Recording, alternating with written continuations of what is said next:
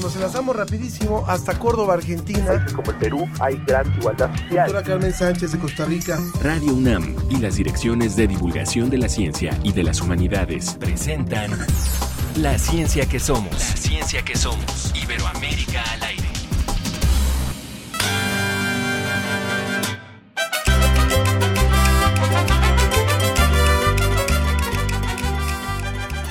Muy buenos días, como siempre, nos da muchísimo gusto arrancar este programa, La Ciencia que Somos, hoy escuchando por supuesto música mexicana. Estamos en el 15 de septiembre, un día especial por supuesto, un día que representa mucho y donde también es una oportunidad para estar con los nuestros, con los que queremos, a ver si nos quieren contar qué es lo que van a hacer hoy, si se van a reunir, si van a comer algo en especial. Yo sí lo voy a hacer, lo voy a hacer con, con mi hermano, con mi hijo, con, con una amiga. Vamos a estar ahí comiendo un buen pozole. ¿A ustedes qué se les antojó para hoy? Cuéntenos, cuéntenos por favor. Y también vale la pena recordar que este septiembre es también mes de aniversario para la ciencia que somos. Hacia finales de mes vamos a celebrar el sexto aniversario de este programa, siempre nosotros agradecidos con Radio UNAM y con todas las emisoras que hacen posible que este esfuerzo de comunicación de la ciencia y de las humanidades, de las ciencias sociales también, llegue a diferentes espacios. Bueno, y se acerca, hablando de fiestas, se acerca ya la fiesta de las ciencias y las humanidades en su edición número 11, cuyo tema va a ser por un planeta sano. Va a haber conferencias, talleres, música, actividades culturales, muchas cosas. Todo esto ocurre en el Museo Universum, así que le pedimos que reserve el fin, semana, el fin de semana del 13 de octubre, donde vamos a estar celebrando la fiesta de las ciencias y las humanidades acá en Universum. ¿Qué tenemos preparado para hoy?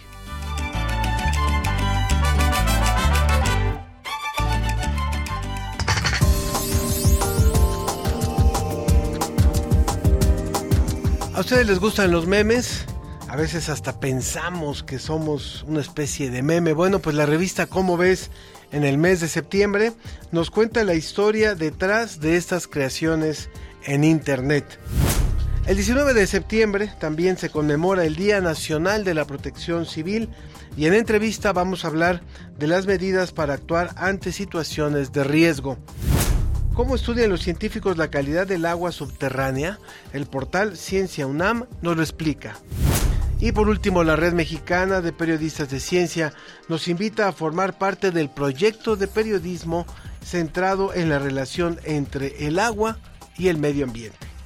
Como siempre, les recordamos nuestras vías de contacto en Facebook, La Ciencia que Somos, y en Twitter, arroba Ciencia que Somos. ¿Cómo ves? Revista Cómo ves.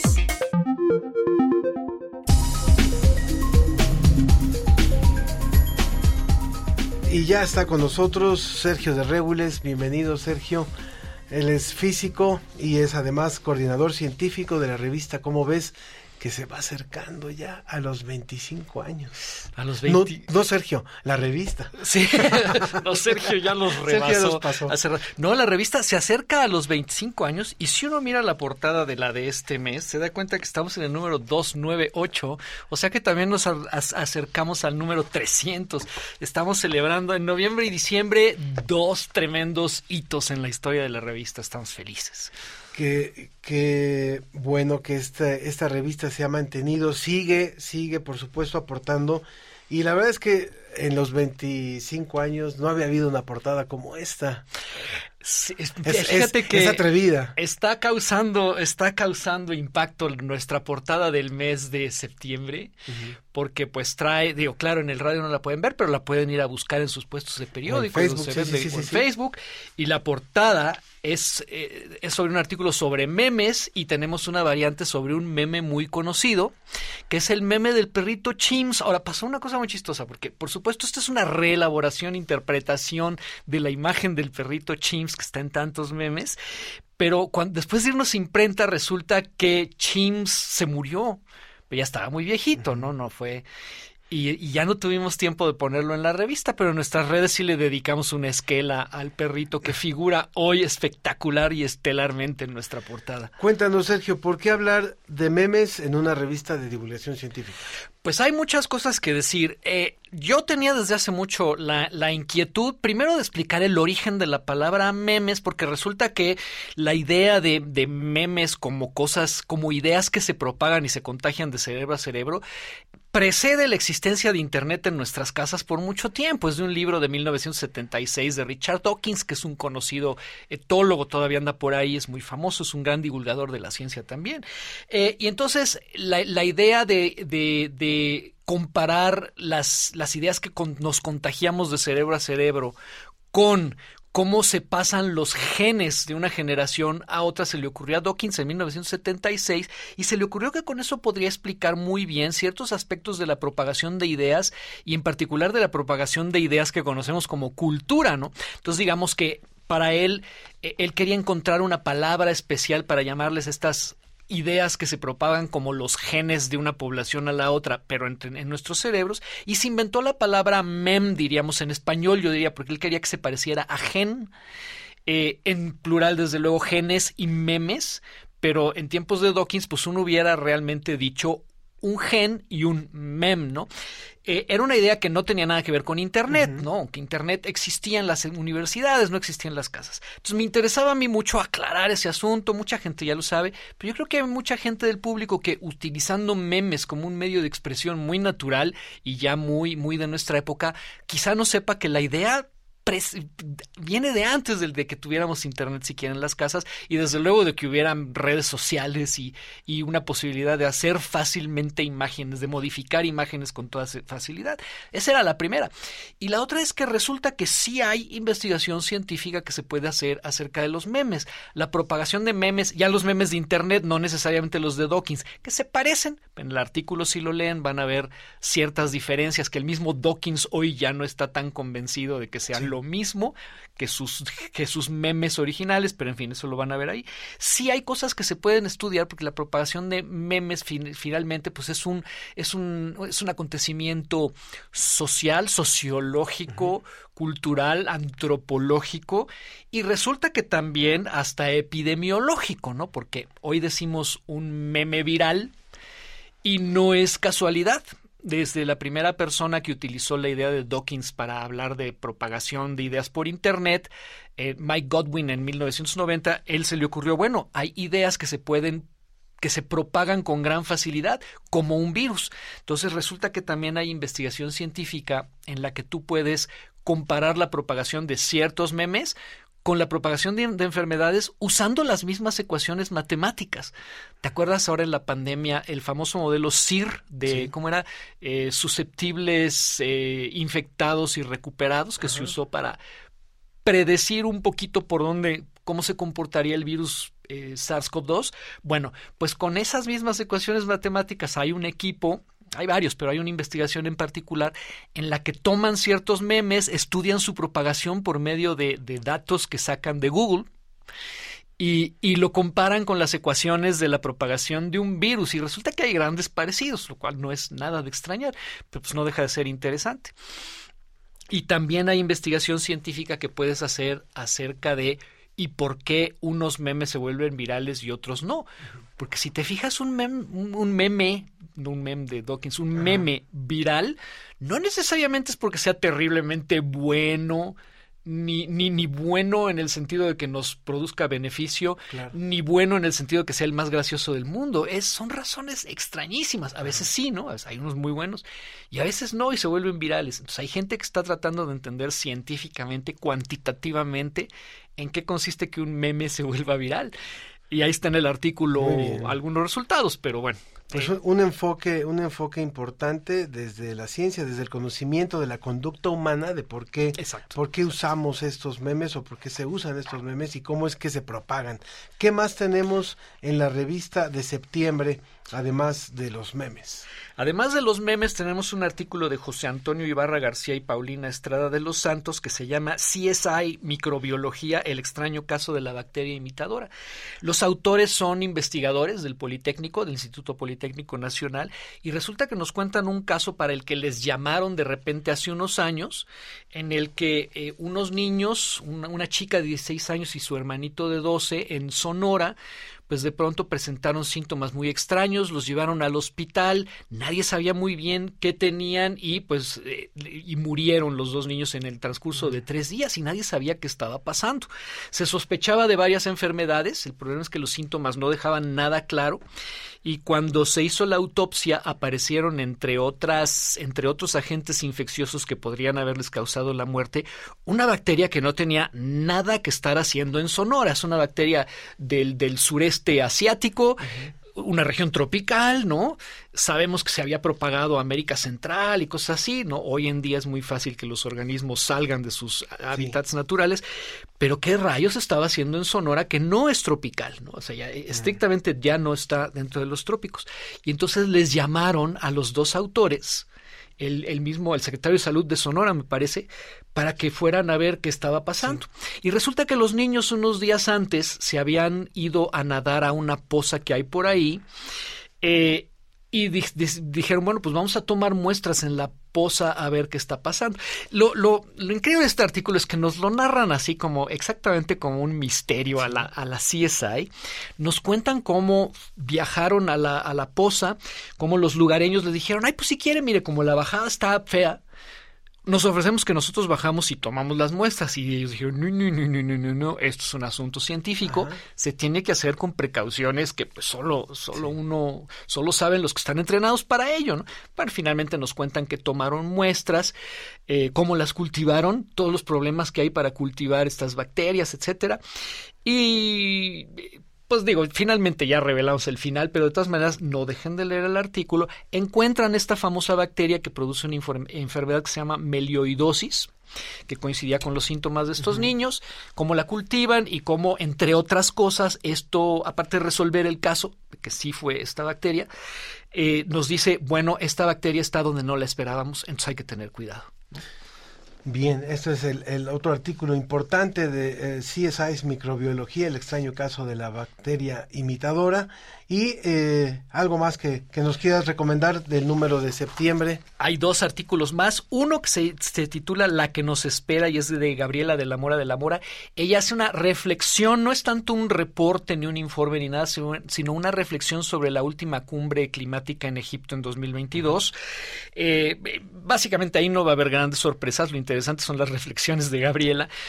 No hay sorpresas porque, como siempre, pues ya sabemos que hay cambio climático, ya sabemos que cada va peor y ya sabemos que no hay voluntad política para ponerle freno a lo que sabemos que lo está causando, que es el consumo de combustibles fósiles, eh, impulsado también por el consumo salvaje del capitalismo. Entonces, bueno, básicamente ahí no hay sorpresas, pero Gabriela sí propone algunas formas en que podríamos mirar las posibles soluciones, eh, tomando en cuenta otras cosas que no solamente eh, digamos, pensar en que la vida humana es distinta de la, de la, de la naturaleza sí. para ver si se podría así promover que se tomen acciones algún día.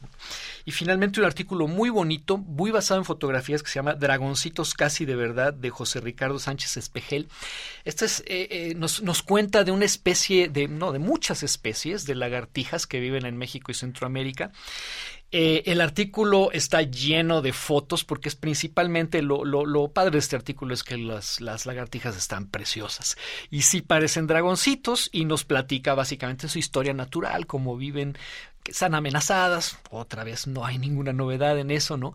Eh, pero además nos cuenta que está permitido tenerlas como mascotas y te sugiere maneras en que podrías tú adoptar uno de estos, una de estas lagartijas que se conocen como abronias, o bien contribuir a su conservación. Muy bien, pues esto y más es lo que pueden encontrar en este mes de en Cómo ves y principalmente el artículo de los memes, ideas que se contagian. Gracias, Sergio de Regules, parte del equipo importante de Cómo ves. Gracias, Ángel. Gracias por estar con nosotros. Continuamos. La, La ciencia, ciencia, que, que somos. somos. Iberoamérica al aire. ¿Cómo ves? Un equipo de científicos descubrió en la bahía de Chetumal el segundo agujero azul más profundo del mundo, un agujero azul Es un cuerpo de agua submarino que se caracteriza por el contraste entre el azul oscuro de sus aguas profundas y el tono más claro de las que lo rodean. Este hallazgo permitirá estudiar los fósiles de microorganismos que cubren las laderas y el fondo, así como entender la evolución geológica y biológica de esta región. ¿Cómo ves? Divulgación de la ciencia UNAM. Radiosfera. Radiosfera. Ciencia al aire para tus oídos. Radiosfera.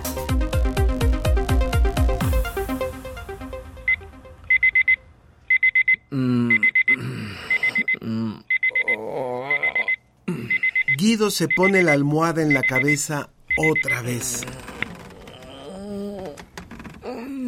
Como puede, se arrastra a la regadera otra vez.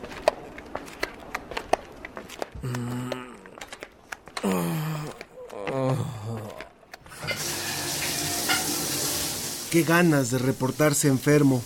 ¿Otra vez? Pero ahora sí le descuentan el día. Ya te pasaste, Pantoja, le dijo ayer la jefa. No puedes faltar.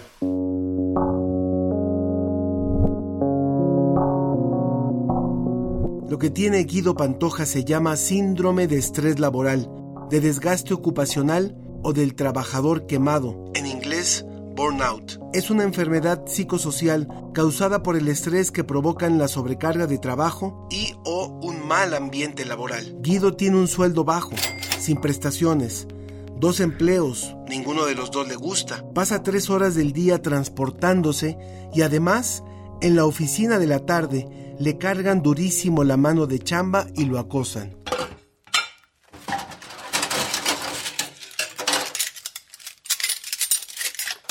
Medio desayuna, medio se despide de su esposa y de sus hijos y se va como todas las mañanas.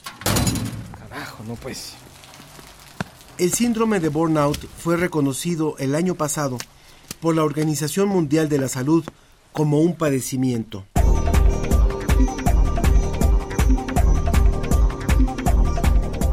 Hoy los trabajadores del mundo están más agotados que nunca. México ya presentaba índices altísimos de fatiga laboral antes de la pandemia, con un 75% de sus trabajadores en esta condición, arriba de China que llegaba al 73%. El Stuttgart quiere recuperar la fuerza. Guido tiene los tres componentes del síndrome, cansancio emocional, desconexión con el trabajo y cero realización personal, porque el valor que para él tenía su trabajo ya no existe. Todo esto afecta no solo su desempeño, sino su salud, su relación con la familia y su calidad de vida. Su compadre que trabaja con él se preocupa. Lo ha visto pasar del grado leve, de las quejas, el pesimismo y el cansancio, al grave, trabajar lentamente, automedicarse, faltar, pasarse de alcohol y de drogas. No quiere verlo llegar al grado extremo, al colapso, a cuadros psiquiátricos o hasta el suicidio. Así como está, no sirve decirle que se cuide, que haga ejercicio, que coma bien, que siga un horario, que descanse. Guido llega a su casa. Todos duermen. Él tiene ganas de llorar. Mete la mano al bolsillo y encuentra una tarjeta. Doctor Genaro Mendieta, psicoterapeuta. Seguro se la dejó su compadre. Igual mañana va, aunque le descuenten el día. Guido Pantoja ya no puede más.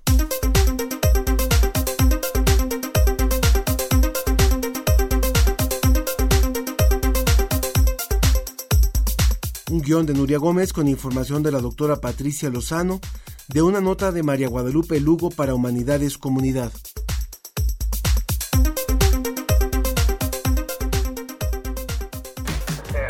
Diez de los beneficios que nos aporta la investigación en humanidades y ciencias sociales para comprender el mundo.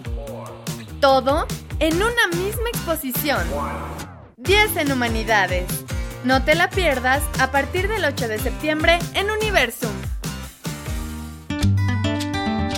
La ciencia que somos, la ciencia que somos. Entrevista.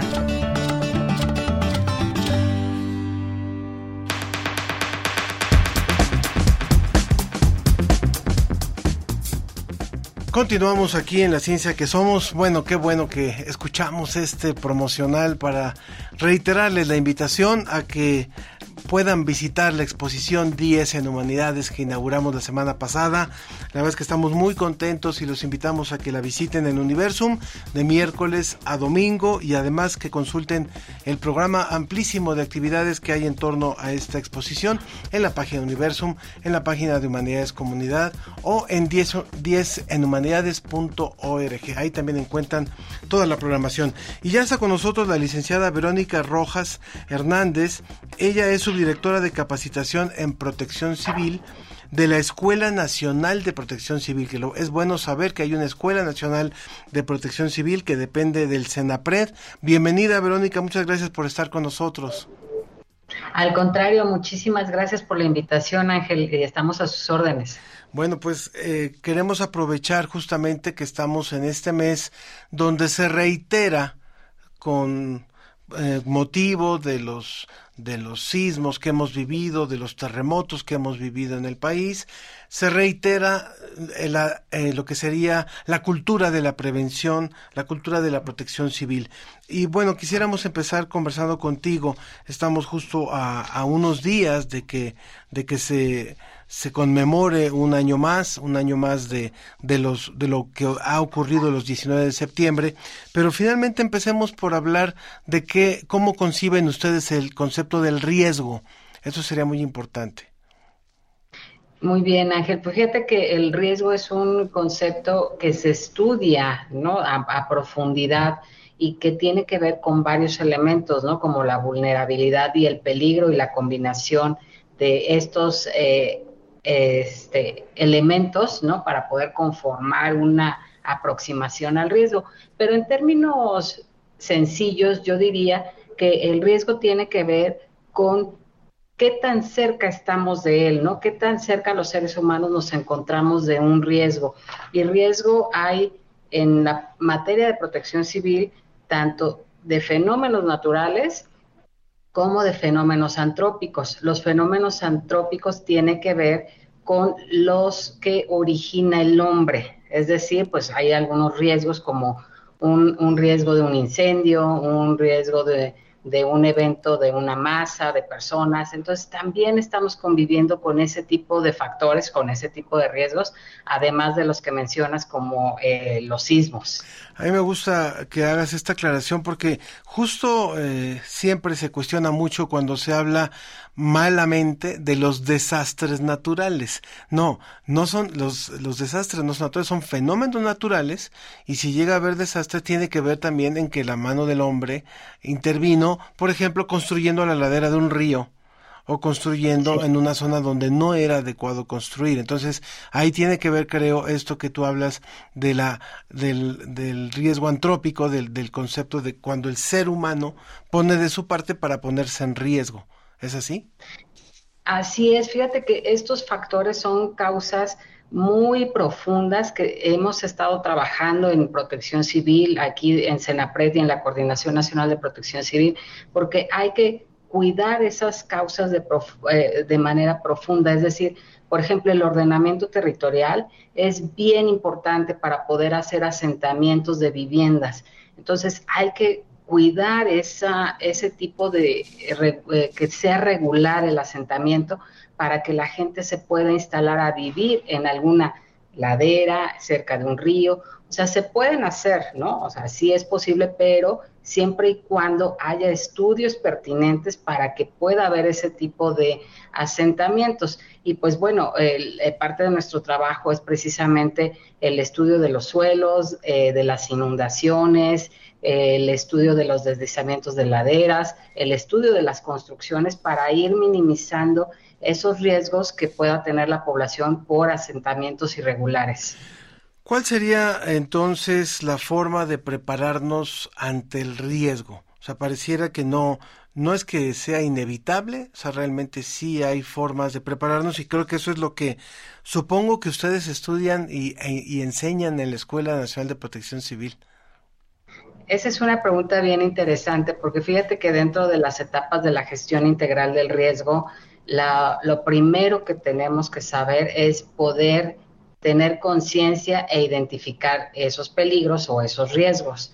Entonces, si nosotros no podemos encontrar esos elementos, podemos de ahí partir para mitigarlos o para prevenirlos. Entonces, te cuento, si nosotros detectamos algo que está ocurriendo dentro de nuestra vivienda, dentro de nuestro entorno donde nosotros nos desarrollamos, debemos de ponerle atención, ¿no? No minimizarlo.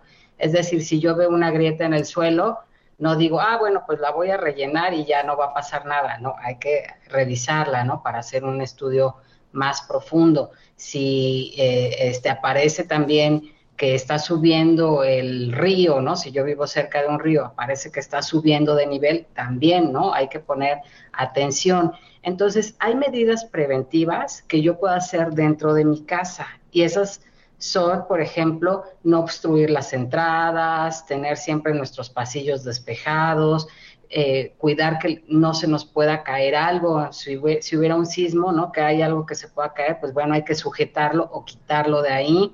Entonces, nosotros construimos ese riesgo, revisar nuestra instalación eléctrica, revisar nuestra instalación de gas periódicamente, ¿no? Como marcan algunas normas para reducir ese riesgo pero lo que pasa fuera de casa es competencia también de las autoridades. Entonces, por ejemplo, si nosotros vemos que un árbol está creciendo y está entrando en los cables de corriente eléctrica, tenemos que dar aviso, porque eso aunque nosotros quisiéramos hacerlo, ya no nos corresponde, ya se necesita personal especializado. No debemos nosotros eh, ser parte de ese, de ese riesgo, ¿no? Siempre hay que salvaguardar a nuestra persona y a nuestra familia. Yo quisiera reconocer, bueno, estamos hablando con la licenciada Verónica Rojas Hernández, ella es subdirectora de capacitación en protección civil de la Escuela Nacional de Protección Civil, que depende del CENAPRED, del Centro Nacional de Prevención de Desastres.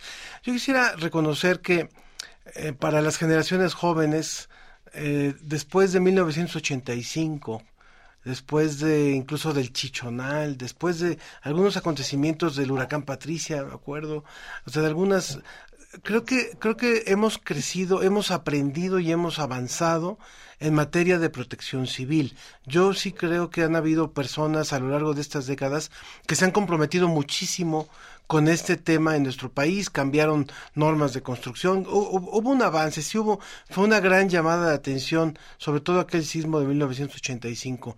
Pero yo te preguntaría, para ir cerrando, ¿qué nos falta? ¿Qué cosas ven ustedes que son básicas, que dicen, no, a estas alturas ya no podemos seguir haciendo tal o cual cosa? Y que todavía la población, eh, a lo mejor alguna población joven o población que no ha vivido esas otras experiencias, no toma en consideración lo más importante que creo que a veces pasamos de largo todos es pensar que el riesgo no nos va a alcanzar, ¿no? Que nosotros no, no nos va a pasar nada, que a mi familia, que a mí, no. A lo mejor a los demás les va a pasar algo. O sea, como no tener una conciencia acerca del riesgo es bien importante. No existe el riesgo cero. Como bien dijiste, ¿no? Siempre puedes estar sometido a algún tipo de peligro o de riesgo donde quiera que te encuentres. O sea, no, por eso les digo que no es, no es riesgo cero. Y en lo que más tratamos de trabajar es en esta conciencia de poder llegar y que las personas prevean, ¿no? Mitiguen, eh, tengan herramientas para identificar estos riesgos y estos peligros y puedan hacer algo para proteger a su familia. Si nosotros podemos proteger a nuestra eh, a nuestra unidad familiar, eso es más que suficiente. Ya estamos ayudando mucho a la sociedad, mucho a las autoridades y nosotros ahí sí ya nos encontramos en salvaguarda. Pero sí es bien importante tener conciencia. Por ejemplo, participar en los simulacros. Eso necesitamos seguirlo haciendo porque no son temas de perder el tiempo ni de no pasa nada, ¿no? Siempre eh, al atender la información de protección civil, atender las recomendaciones que nos dan para evitar peligros de no cruce por esta calle, no pase por este río, eh, por favor, este, no, no prenda la luz si usted encuentra tal situación en su casa. Todas esas medidas hay que respetarlas para que eso nos proteja y proteja nuestro patrimonio, ¿no? Nuestra familia y nuestro patrimonio. Entonces ahí nosotros estamos haciendo mucho hincapié para que esta conciencia del riesgo no sea por tener un temor, sino por tener claridad de que algo eh, puede pasar, pero que podemos tener el control si eh, lo hacemos con las medidas adecuadas. Creo que por ahí iría el, trabajo importante, Ángel. Muy bien. ¿Alguna página donde puedan eh, pueda el público encontrar más información sobre este tema de la protección civil y también sobre la escuela, porque creo que tendremos que tener otra conversación para que nos cuentes de, de lo que hace la escuela. Pero eh, que nos pudieras dar algunas páginas, alguna página de información. Claro que sí. Mira, en la página del Senapred, que es www.gov.mx, diagonal Senapred, van a encontrar publicaciones y van a encontrar la información de la escuela con los cursos y temas para la actualización. Nosotros tenemos en Senapred documentos como estas infografías, que son documentos muy sencillos de una sola página en donde exponemos algún tipo de información, pero también tenemos otros más completos como guías. Eh, por ejemplo, esta eh, guía que tengo ahora es una guía de simulacros, ¿no? Que yo creo que para cuando estamos queriendo trabajar esto eh, ya en la vida real, pues nos pueden apoyar mucho para tener una idea de por dónde comenzar, ¿no? Porque a veces queremos hacer algo y no sabemos por dónde. Y este, y en el y en la página también van a encontrar la invitación a participar en el próximo simulacro del 19 de septiembre. Y es bien importante que todos estemos eh, donde quiera que nos encontremos atendiendo este evento, porque nunca sabemos cuando algunos tipos de eventos pueden suceder, ¿no? Como el caso de los sismos o incendios, ¿no? Que tienen muy poca posibilidad de, de aviso, muy corto tiempo, entonces tenemos que practicar para poder eh, salvaguardarnos, ¿no? Entonces, eh, la recomendación sería visiten la página y también participen en el evento del simulacro nacional.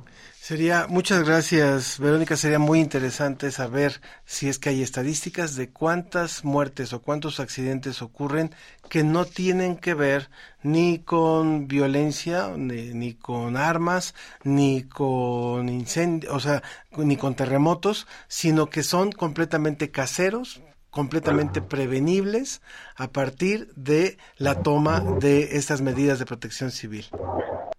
Sí, sí, sí hay algunos datos. Eh, este, tenemos una estadística a nivel nacional por ese tipo de riesgos o peligros que tienen las personas por inundaciones, por deslizamientos, por incendios, explosiones y otro tipo de peligros que ocurren sí existe y de verdad que es muy lamentable porque no solo son las pérdidas económicas y materiales que son muy amplias, sino las vidas, ¿no? Como bien lo mencionas. Pues muchísimas gracias por toda esa información, Verónica Rojas Hernández, subdirectora de capacitación en protección civil de la Escuela Nacional de Protección Civil.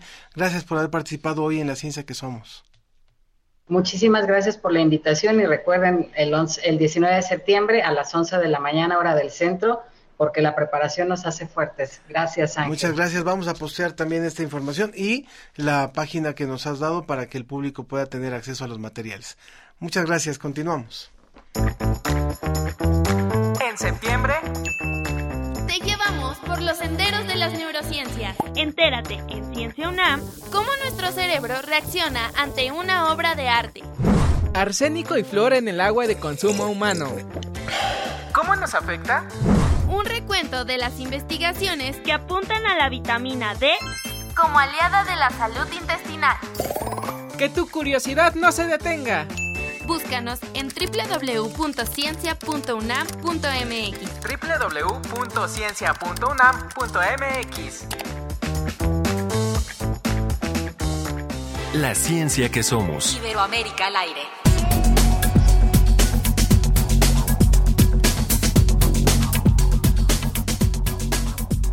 Bueno, pues acabamos de escuchar todo lo que el portal Ciencia UNAM nos ofrece. Recuerden que también pueden ver eh, galerías de fotos, infografías sobre diversos temas de salud, medio ambiente, cambio climático y muchas otras cosas. En esta ocasión vamos a escuchar a María Luisa Santillán. Ella investigó sobre cómo se realiza el estudio de las aguas subterráneas, qué características tiene y el origen de los elementos químicos que se pueden encontrar en ella. Adelante, escuchamos.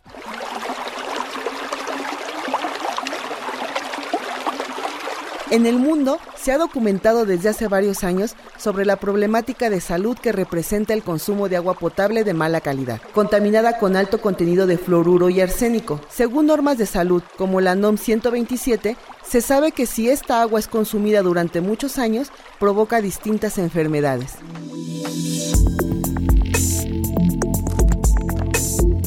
Entre los daños relacionados con el arsénico se encuentran que es carcinogénico, ocasiona lesiones en la piel, alteraciones inmunológicas y cardiovasculares, daño renal, disfunción endocrina y daño neurotóxico. El flúor, por su parte, genera fluorosis dental y esquelética, así como alteraciones neurocognitivas. Distintos acuíferos del centro y norte de México han enfrentado por años este problema, por lo cual se ha tenido que trabajar en buscar medidas para tratar este líquido.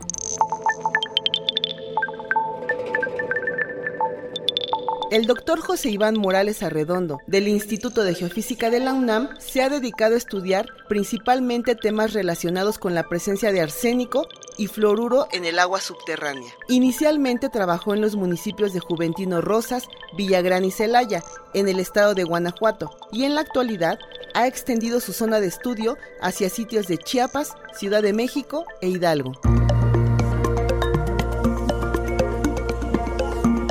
Parte del trabajo que ha realizado es el desarrollo de una metodología para caracterizar el agua e identificar el origen de estos elementos en ella, por lo que se enfocó en aspectos relacionados con la hidrogeoquímica, es decir, estudiar cómo el agua durante su trayecto en un sistema acuífero va interactuando con el medio geológico, incrementando la presencia de elementos químicos. Cuando se incorpora agua de mala calidad al acuífero, altera sus propiedades físico-químicas naturales por lo que los investigadores utilizan algunos parámetros químicos, isotópicos y físicos para identificar si esta contaminación pudiera deberse a actividades naturales. En este punto, los investigadores se apoyan de la geología del medio, las actividades antropogénicas y el agua que conserva propiedades naturales de la zona, para identificar la elevada concentración de algún contaminante y a partir de esos valores poder inferir si hay un valor atípico según la región. Si en el agua se detecta un elemento químico que rebasa los límites permitidos por la norma, debe recibir un tratamiento por parte de los organismos encargados de su distribución antes de que llegue a los distintos hogares, con el fin de que sea de buena calidad para consumo humano. Al respecto, el doctor Morales Arredondo explica. Ese es un poco el problema en el que se ha enfrentado México en tiempos recientes, que naturalmente en algunas regiones el valor base, el valor de fondo de algunos elementos es superior a lo que está eh, permitido en la norma. Entonces ellos tienen que hacer que el agua eh, sea potable.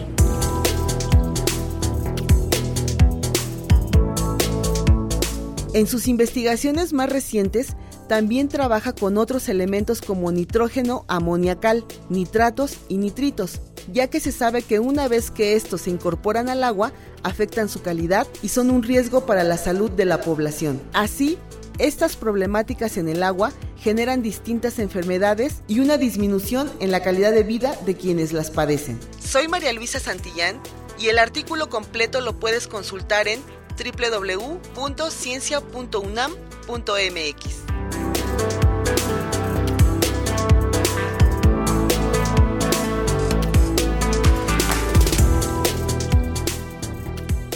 La, ciencia, que, somos. Iberoamérica al aire. Radiosfera. Radiosfera. Ciencia al aire para tus oídos. Radiosfera. Marina 1253, pista 05 izquierda, viento calma, está autorizado para aterrizar. Marina 253, autorizado a aterrizar 05 izquierda. Horario 789, Bravo a la izquierda, mantenga antes de pista 05 izquierda. Daniel Cavazos es controlador aéreo en el aeropuerto de Chetumal. Justo guió el aterrizaje del Airbus A320 de las 6.30. Le toca un descanso, muy a tiempo para medirse la glucosa. Para un diabético como él, es muy importante monitorearla diario. Y luego, a desayunar. A Daniel le maravilla su glucómetro, este aparato que le mide el azúcar de la sangre. Lo ligó por Bluetooth a una aplicación en el celular y así lleva su registro diario. Vuela su mente hasta tiempos antiguos, cuando los doctores no tenían estas herramientas. En el siglo XVIII, por ejemplo, el rey Jorge de Inglaterra preocupaba a los doctores con sus padecimientos nerviosos. No sabían si el rey de repente perdería la razón. Hoy, un par de psiquiatras británicos concluyeron que lo que tenía era porfiria, una enfermedad donde la hemoglobina no se produce como debiera. Ahora eso se diagnostica midiendo la cantidad de oxígeno y dióxido de carbono en la sangre. Pero entonces los médicos solo podían apoyarse en sus cinco sentidos.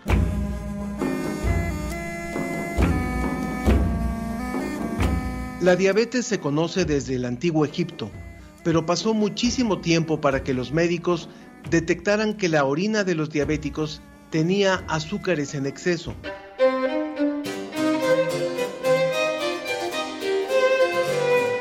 En el siglo XVII, Paracelso vio que si evaporaba la orina de una persona diabética, quedaba un residuo blanco. Alguien tuvo que ir mucho más allá en su celo profesional. En 1776, el médico Matthew Dobson publicó en una revista médica que la orina de los diabéticos tenía un sabor dulce, igual que el suero de la sangre.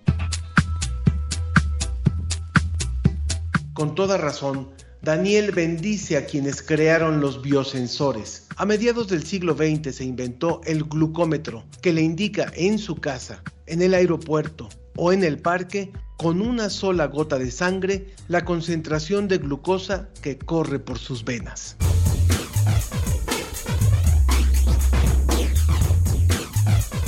Un biosensor es un aparato que convierte la interacción de las moléculas de dos sustancias, por ejemplo la sangre de Daniel y la sustancia reactiva, en una señal óptica o eléctrica.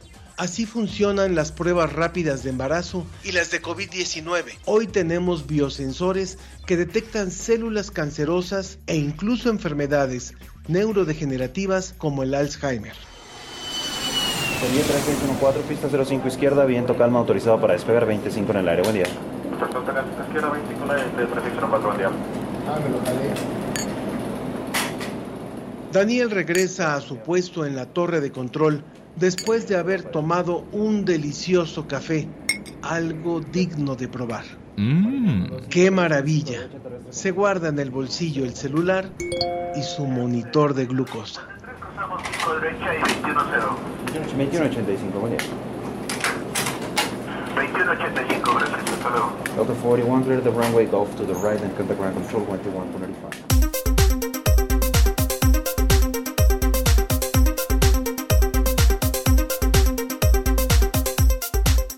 Un guion de Nuria Gómez con información de Clementina Equigua, Francisca Moraina, Jaime Arturo Pimentel y Gastón Contreras, investigadores del Instituto de Ecología de la UNAM, tomada de Ciencia UNAM.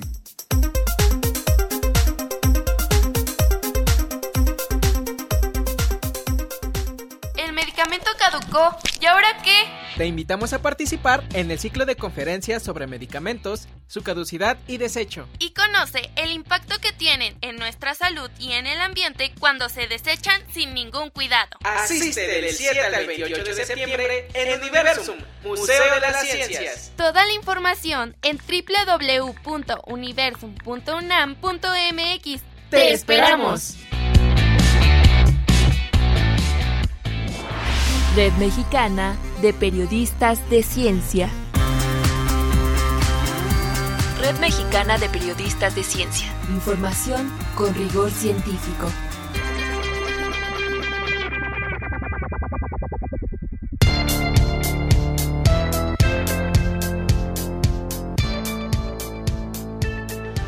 Continuamos aquí en La Ciencia que Somos y me da muchísimo gusto darle la bienvenida a Michelle Morelos. Ella es integrante de la Red Mexicana de Periodistas de Ciencia y coordinadora de Agua para el Ambiente, fortaleciendo los vínculos entre la ciencia y el periodismo. Muchas gracias, gracias por estar aquí con nosotros. Cuéntanos de qué se trata esta convocatoria que está haciendo la Red México. Hola, muchísimas gracias por la invitación. Justo, es una convocatoria eh, para dar a conocer y profundizar el tema del agua. Eh, sobre todo buscamos a 10 periodistas de ciencia y ambiente, así también comunicadores de la ciencia, en este caso también para realizar artículos de divulgación en historias relacionadas con el agua y el medio ambiente en general. Son varios ejes temáticos los que están ustedes planteando. Cuéntanos por favor un poco acerca de estos ejes y, y de cuándo a cuándo está abierta esta convocatoria. Claro, la, convocatoria abrió el 30 de agosto y va a estar eh, hasta el vigente hasta el 18 de septiembre. Que le quedan muy poquitos días. Eh, parte importante es que vean que sean los ejes temáticos generales, como los comentabas, por ejemplo, cambio climático y resiliencia hídrica, eh, que creemos que es fundamental, eh, también la seguridad hídrica, también cómo, estas, cómo las actividades humanas van a incidir en la seguridad hídrica, también poniendo énfasis en la dimensión del agua para el ambiente. Eh, la interacción humano-agua y conectividad hidrosocial, biodiversidad y conservación de ecosistemas fluviales, monitoreo en ecohidrología. Estos son algunos de los ejes temáticos generales y lo que queremos es que puedan ir cinco periodistas eh, cinco de, los diez, de, las diez personas que, sean seleccionadas van a ir a hacer, eh, acompañar a las y los investigadores en un trabajo de campo en Veracruz, en Jalisco, en Durango, en Tabasco, Querétaro y Guanajuato. Lo que queremos es esta unión, es crear estos puentes entre, entre los investigadores del agua y las y los comunicadores públicos de la ciencia y podamos hacer eh, una cobertura mucho más rica y que ayude a la correcta toma de decisiones. ¿Cuáles son los productos que ustedes esperan tener ya después de que se haga este trabajo de campo entre investigadores y periodistas? ¿Esto en qué va a derivar al final para, para los como materiales de divulgación? Claro. Eh, primero que nada, vamos a capacitar a las y los científicos ellas y ellos van a estar eh, también en un entrenamiento de medios, también para que saquen pues eh, lo mejor de sus, de, sus investigaciones, ¿no? También queremos que, eh, que ellos sepan, no solamente se quede en este trabajo, ¿no? Que en este caso los productos que se van a realizar serán reportajes, serán artículos de divulgación, también serán audios, unas pequeñas notas de, de, audio que queremos que también ojalá se puedan transmitir, ya que estoy comprometiendo al aire. No, claro, eh, les damos salida completamente, cuenta con ello. Muchísimas gracias. Estas, eh, estas notas que también se van a hacer, creo que van a ser fundamentales, ¿no? Y también queremos que eh, puedan llegar a más comunidades, sobre todo a las comunidades locales que eso también es importante y es lo que en este caso la WWF, el, el Fondo Mundial para la Naturaleza, también está muy interesado y es parte también de las, de las organizaciones que convocamos esta convocatoria. A mí me parece interesante, estamos hablando con Michelle Morelos, ella es integrante de la Red Mexicana de Periodistas de Ciencia. A mí me parece muy interesante la forma en la que están planteando esta convocatoria. Es decir, están reuniendo el trabajo de investigadores y de periodistas. Eh, capacitan a ambos o capacitan también a los investigadores, ambos, a unos sobre el periodismo, a otros sobre el tema más específicamente del agua en este caso. Van a un trabajo en comunidad, trabajan, investigan, reportan y, derivado de eso se hacen productos de divulgación de, de distinto tipo. Y, y creo que esa es una experiencia que suena eh, novedosa. Cuéntame si esto ya se ha hecho así en algún otro lugar donde se invite por, por convocatoria a investigadores y a, periodistas que hagan esta labor conjunta. Por lo general, eh, siempre son separadas, ¿no? Son estas, o sea, capacitan a periodistas en temas medioambientales o capacitan a investigadores en temas de manejo de prensa. O sea, creo que este, este vínculo, la verdad es que es innovador. Eh, por lo menos en México no encontramos una convocatoria así. En Estados Unidos creo que un par de universidades lo, lo, lo hacen, pero no estoy segura. Y no con esta, y no sobre el tema del agua sobre el tema del agua es la primera convocatoria de este tipo y yo me podría, eh, me podría atrever en temas medioambientales, es la primera convocatoria de este tipo, porque a veces creo que también en física hacen algo parecido, pero, pero la verdad es que estamos muy contentas de esta convocatoria y que también ha tenido un buen recibimiento y no solamente también es para periodistas, también es para divulgadores y divulgadoras, ¿no? Entonces también eh, están invitados quien quiera adelante. Lo que queremos es justo que más personas participen y que no está limitado. O sea, las áreas de estudio o las áreas de, que van a visitar, pues son estas cinco en Veracruz, Jalisco, Durango, Tabasco, Querétaro y Guanajuato. Pero también un periodista o, una, o un divulgador o divulgadora también puede irse a, esas zonas, eh, dependiendo de cuál es su historia, ¿no? Y creo que eso es fundamental. Que sepamos contar bien historias, eso, eh, eso va a ayudar para la selección totalmente. Una, una pregunta más también sobre esto. ¿Cuál es el perfil que deben de seguir los periodistas y divulgadores, divulgadoras que quieran participar en esta convocatoria? ¿Qué perfil deben de tener?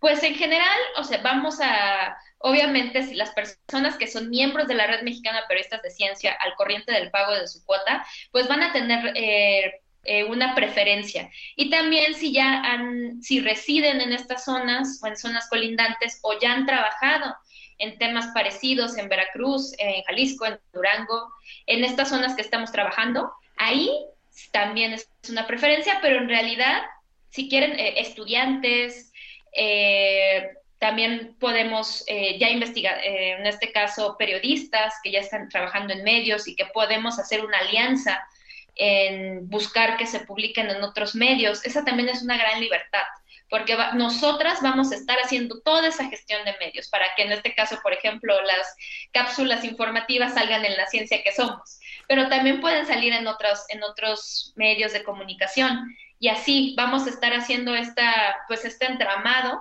para que salga mucho más y tenga mucha más presencia. Entonces yo creo que los perfiles pueden ser varios, o sea, en realidad con que sean periodistas y tengan alguna experiencia previa y divulgadores que también tengan una experiencia previa, les pedimos mínimo tres, eh, tres artículos que hayan ya publicado, eso es como lo mínimo, pero en general...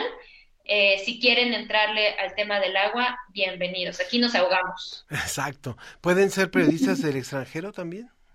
También el, el, híjole, del extranjero es más complicado por el tema de los, de los viáticos. O sea, si les interesaría hacer más un artículo de divulgación y que van a estar trabajando en colaboración con las personas que vayan a campo, sí se podría. Pero que va, o sea, que no tenemos todavía los suficientes recursos para traer, no sé, a alguien de Perú acá a México, sí se nos haría mucho más complicado por el tema de eso, ¿no? Que al final siempre, lo de los, el presupuesto siempre es una limitante, pero, pero lo que queremos que tener más colaboración con más personas y adelante, sí, sí se podría. Muy bien, pues entonces vamos a retomar esta convocatoria, se llama Agua para el Ambiente, fortaleciendo los vínculos entre la ciencia y el periodismo, ¿es correcto? Exactamente. y está abierta desde el 30 de agosto hasta el 18 de septiembre para periodistas que quieran sumarse. Están buscando 10 periodistas de ciencia o de medio ambiente o, o divulgadores, comunicadores que quieran eh, participar candidateándose para que después de una capacitación, después de un trabajo conjunto, vayan a algunas comunidades acompañando a algunos investigadores y hagan un trabajo conjunto de investigación y de eh, divulgación para después convertirlo eso en algunas algunos materiales, algunas cápsulas y demás y además van a recibir este una beca, ¿no? ¿O no? Exacto, un apoyo de 10 mil pesos por, ese, por el reportaje o por el artículo de divulgación. Muy bien, pues muchísimas gracias. Ya está por cerrar esta convocatoria, así que no lo olviden, este, estén al pendiente. ¿Dónde pueden encontrar información? Eh, pueden ir directamente a la página de la Red Mexicana de Periodistas de Ciencia, también seguirnos en las redes sociales o también buscar en la Red Mexicana de Cuencas, que es otro de los aliados También ahí pueden buscar en sus redes sociales o en la red de monitoreo de reservas de agua, en la red Mora también. También lo pueden encontrar en las redes del programa La Ciencia que Somos, aparte de que ya nos comprometieron a que vamos a, poner los materiales ganadores. Mientras no duren 40 minutos, todo, cuenten con nosotros, por supuesto, para que ahí, claro que cuentan con el espacio, ahí lo pueden buscar en las redes de La Ciencia que Somos. Muchas gracias, Michelle Morelos. Muchas gracias a ti. Porque si no, aquí la producción, la producción me corre, ¿eh? me corre si. bueno, metemos en cápsulas largas. Claro que sí, pues muchísimas gracias, Michelle. Gracias, hasta luego. Muy bien, bueno, pues de esta forma concluimos hoy esta emisión. Gracias a todos los que participaron en la ciencia que somos, gracias a todo el equipo maravilloso de este programa, de la Dirección General de Divulgación de la Ciencia, de la Dirección General de Divulgación de las Humanidades. Yo soy Ángel Figueroa y les deseo un excelente fin de semana y un gran 15 de septiembre. En este tiempo en el que estamos, ojalá que viva México.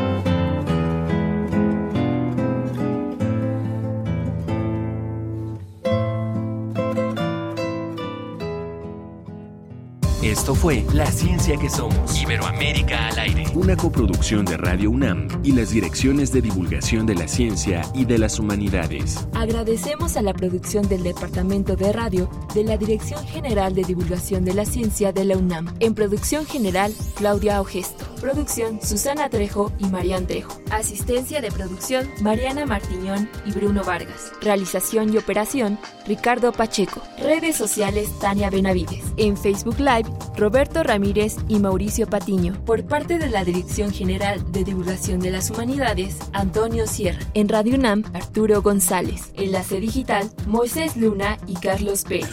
La ciencia que somos. la ciencia que somos. Los esperamos el próximo viernes.